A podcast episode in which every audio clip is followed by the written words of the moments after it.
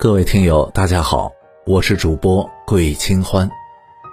今天我们要讲的故事是《驴腰讨肉》。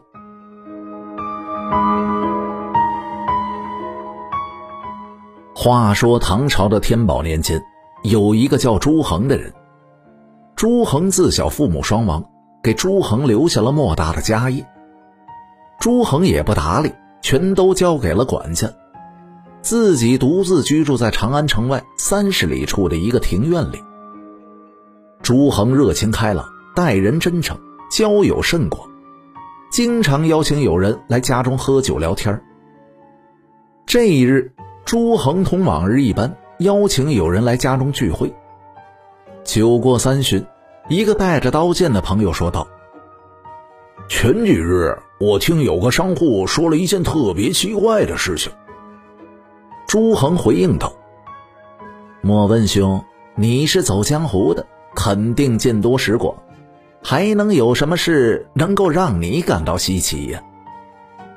这个叫做莫问的人继续开口说道：“这不，前段时间我往汴京去了一趟吗？那里有户人家出了怪事后来还是被一个高人给解决了。”众人见莫问卖起了关子来。笑骂着说道：“你说不说？不说的话，我们就不听了。”莫问尴尬的一笑：“事情是这样的，那里有户姓王的人家，家中的孩子经常昏迷。起初吧，家里都认为孩子得病了，把那片的名医都寻了一遍，都查不出症结所在。”说完，他又喝了一口酒。众人点了点头。确实哈，现在有些病挺稀奇的。那后来呢？后来吧，就是有个高人路过，听说了这件事儿，进去王府询问了孩子昏迷前看到了什么。那个孩子说，总会有个耳朵长长的、全身都是毛的人喂他吃泥团儿。你说的这个东西，我怎么觉得这么熟悉呢？有人问道。但就是一时想不起来到底是啥。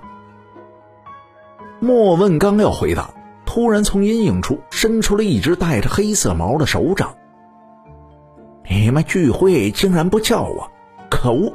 给我拿些肉来。朱恒看着惊奇，拿起了一块肉放到那个手掌处，那只手掌抓起肉就缩回了阴影处。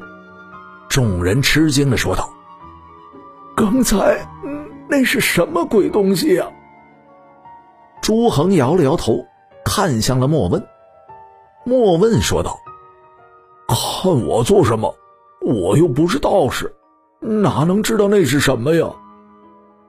朱恒笑着说：“大家不要管那个东西了，继续喝酒。莫问兄，你继续说呀。后来那个高人把那个东西抓住了吗？”莫问叹了一口气，说道：“说来也巧，那个高人进了宅子以后，孩子的病就好了。可是那个鬼东西也是再也找不到了。反正吧，这件事就算解决了。”众人继续开始饮酒，那只手掌又伸出来要肉，如此三番五次。朱恒说道：“这恐怕是个妖怪吧。”等手臂再出来的时候，莫问拔剑而上，一剑便把那只手臂砍落在地。众人走上前去，这才发现那竟然是一只驴蹄子。众人是面面相觑。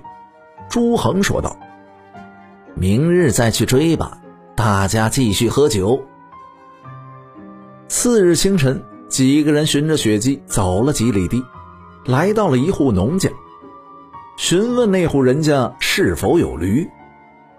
那人听了以后回答：“说来也怪，昨天我那驴还好好的，今天早上我发现那驴少了一个蹄子，像是被砍断的一样。”当即，朱恒把事情说了一遍。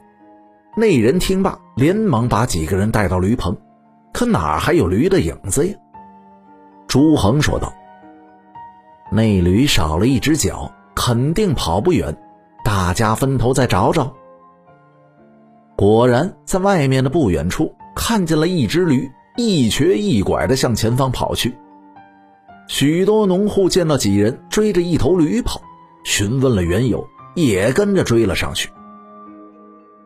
眼看就要追上的时候，那驴的身后却翻起了漫天的风沙，又把大家拉开了距离。等大家从风沙里冲出来的时候，满身都是细小的伤口。莫问气急了，拿起随身的宝剑就扔了过去。这剑不知怎么回事，竟然直飞出去，把驴妖钉在了地上。莫问顾不得惊奇，跑了过去。此时，这个驴妖已经是奄奄一息了。众人见状，合力把驴妖杀死，分了他的肉，味道不错。自此以后，莫问走上了降妖除魔的道路。时不时他会回来转上一趟，给朱恒带一点好的吃食。